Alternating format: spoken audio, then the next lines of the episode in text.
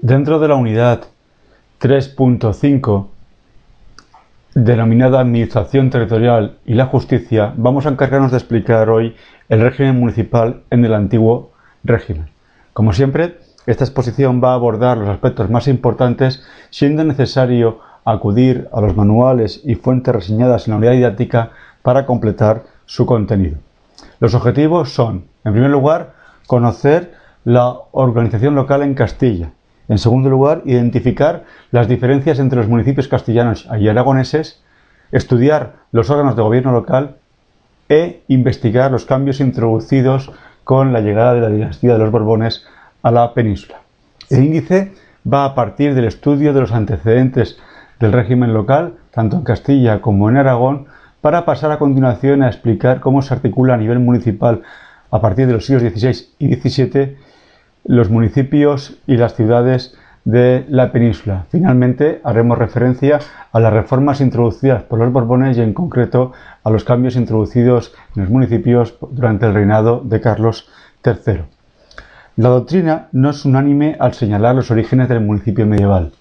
Sin ánimo de profundizar en debates tradicionales sobre su origen romano o germánico, debemos señalar la postura de Hinojosa, quien opina que los orígenes del concejo medieval está en las asambleas populares de los godos, es decir, del condado visigodo. El concilium o asamblea de hombres libres daría lugar al concejo, sobre todo en aquellas ciudades capital de condado. Así, jueces y alcaldes locales son continuación de los antiguos jueces y autoridades territoriales de la época visigoda. Para Escudero, nuestro concilium medieval, por su reducido ámbito de competencias, no fue equivalente al municipium clásico romano, aunque sí es una manifestación rudimentaria de régimen local que sirvió de base a la creación de una conciencia urbana. Tal conciencia se formaría por el hecho de quienes vivían en una ciudad, acudiendo a un mismo mercado, formando parte de una misma parroquia y, en definitiva, disfrutando de un estatuto común. En la etapa alto medieval, la totalidad de los vecinos forma parte teórica del llamado concejo, pudiendo asistir a sus reuniones y participar en la adopción de acuerdos. Lo cierto es que esta figura, el llamado concejo abierto, con el tiempo será inviable. El número creciente de vecinos, así como el aumento de la actividad municipal, hacía imposible la gestión del municipio mediante la participación directa de la totalidad de los vecinos. A partir del siglo XII aparece ya una organización local de ciudadanos que participan del gobierno local, logran cierta autonomía y organizan su propio aparato de oficiales. Asistiremos a partir de esa fecha a la aparición de los llamados Consejo Reducido o Consejo Cerrado. En Castilla, la voluntad del monarca será controlar la creciente actividad económica que tendrán los municipios, para lo cual tratará de fiscalizar la vida local. Así, a mediados del siglo XIV, los municipios castellanos más importantes quedarán intervenidos por la acción del monarca, con la consiguiente destrucción de la autonomía local. Hay que destacar, por ejemplo, que Alfonso XI ordenó en 1345 la sustitución del Consejo Abierto por unas juntas nombradas directamente por él y denominadas regimientos. Dichos consejos cerrados estaban integrados por los regidores y los jurados. Los regidores son elegidos por el monarca entre los miembros de la nobleza local y tienen además carácter vitalicio. Por su parte, los jurados son nombrados por los ciudadanos para defender sus intereses y controlar la acción de los regidores. En cada localidad, además, encontramos un alcalde mayor que, además de juzgar, dirige el concejo y representa a la ciudad. Pero dicho alcalde mayor carece de contenido, será meramente honorífico en aquellas ciudades en las que encontremos la figura castellana del corregidor. El foro de cada ciudad suele regular cómo se eligen los cargos municipales, ya sea por elección o por nombramiento real. En cualquier caso, el monarca castellano trató de asegurarse el control de los regimientos nombrando oficiales fiscalizadores de la actividad municipal. Esos oficiales serán el asistente real, el gobernador y el corregidor. Veámoslos con detalle. El asistente real, creado en las Cortes de Valladolid en el año 1447, presenta una naturaleza anóloga a la del corregidor, aunque en el ámbito de sus competencias se presenta como más limitado, al no asumir poder efectivo que quedaba en manos de alcaldes y alguaciles. actuaba en la vida concejil como portavoz y defensor de los intereses del monarca, al que informaba de todo lo que acontecía en la vida del municipio. Por su parte, el gobernador es una figura poco estudiada por la doctrina, creada durante el reinado de Enrique IV para solventar una coyuntura conflictiva. Tuvo una vigencia efímera ya que desapareció al ser absorbidas sus funciones por el corregidor. La tarea principal de estos gobernadores será defender y garantizar el orden público. Tanto la figura de los asistentes como de los gobernadores reales fueron figuras efímeras, al ser sus funciones absorbidas por la tendencia expansiva de los corregidores. El corregidor, institucionalizados durante la época de los reyes católicos, se convertirán en los representantes del monarca en cada ciudad, elegidos por el rey entre las personas de clase media con preparación jurídica. Sus funciones fueron esencialmente judiciales, pero participarán con voz y voto además en la reunión del Consejo, ejerciendo la potestad reglamentaria cuidando del orden público y ocupándose de los problemas de abastecimiento. Por su parte, en Aragón, la antigua Asamblea de Vecinos fue sustituida en la etapa bajo medieval por el Consejo como órgano supremo, recayendo la dirección ejecutiva del municipio en diversos magistrados designados con carácter anual. Estas autoridades, denominadas consellers, consus o jurás, utilizaban el principio del Consejo como cuerpo consultivo, pero con el tiempo pasarán a depender directamente del Consejo. Así, por ejemplo, en Barcelona, en el año 1249 el Consejo consta de 100 miembros, aunque luego pasará a ser 144, denominándose Consejo de Cent. El Consejo actuará a través de una comisión de 32 consejeres, lo que se denomina trentenari, ejerciendo el poder día a día el llamado conseller en cap más los cuatro consejeres. La figura del consejo también la encontramos en Valencia, donde eh, ya en Esfurs, en el año 1245, se establece un consejo de 150 miembros. Algo similar acontece en las tierras de Mallorca y en el territorio de Aragón. Hay que señalar que en este primer momento en toda la corona aragonesa es frecuente que los cargos municipales se elijan por insaculación, es decir, por suerte, renunciando el rey a su elección. Como dice Ignacio Fortea, la insaculación no será un mero sorteo, los cargos para su elección se dividirán en grupos, de forma que cada estamento social, ya sean hidalgos, comerciantes o gremios, se le establecía una serie de ellos y establecía un número determinado de nombres para ejercerlo, poniendo un cierto límite a las ambiciones de los más poderosos y generando de esta manera cierta estabilidad social.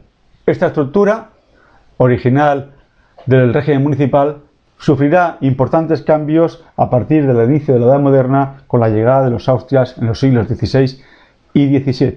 Desde el reinado de los Austrias se hace patente la decadencia del municipio castellano. Al perder este su carácter autónomo por efecto del fuerte control del poder real, vamos a asistir a un cambio importante en la configuración del municipio. Hay que tener en cuenta que esa supeditación a la autoridad regia de los municipios se va a conseguir por dos ámbitos por dos vías. De un lado, mediante la concesión de oficios a agentes adeptos a la autoridad regia, premiando a los fieles en detrimento de quienes no lo son, atrayéndose a las minorías nobiliarias para tales oficios. De otro, ese control, esa supeditación de la autoridad regia por parte de los municipios se va a conseguir gracias a la política centralizadora que se refleja en el desarrollo de competencias en la figura del corregidor. La base de la estructura jurídica de los municipios fueron sus ordenanzas, reguladoras de cuestiones fundamentales de la vida del concejo. Esas ordenanzas fijaban por escrito antiguas costumbres y usos locales reguladoras de la vida ciudadana. La normativa municipal se completaba con el fuero de la ciudad y los privilegios regios. Llegados a este punto, debemos plantearnos cómo es ese gobierno municipal en la edad moderna. Diferenciamos dos elementos importantes. Por un lado, la figura del regidor y el jurado, y por otro lado, la función o el oficio del corregimiento. El regimiento o cabildo estaba compuesto por un número variable de regidores. Estos regidores eran nombrados por el rey con carácter vitalicio. Paralelamente a los regidores encontramos en, el ámbito municipal la figura de los jurados, elegidos por el pueblo, por los ciudadanos, para defender sus intereses y controlar la actuación de los regidores. Aunque en un principio en Castilla esos jurados fueron, tuvieron carácter vitalicio y hereditario, hay que señalar que con el tiempo irá desdibujándose esa función representativa de la sociedad, quedando en cierta forma asimilado a la figura de los regidores.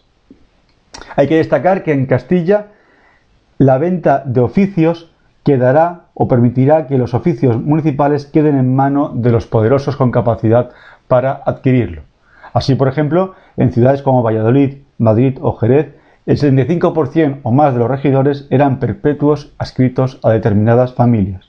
La venta de oficio interesa económicamente al rey para recaudar dinero y a los presuntos adinerados que carecían de consideración social, pues mediante la compra de oficios adquirían cierta relevancia entrando en el club y en los círculos sociales de los más nobles. Esta es una cuestión relevante en tanto en cuanto es la diferencia fundamental que existe en el régimen municipal de la corona de Castilla y de la corona de Aragón en los siglos XVI y XVII.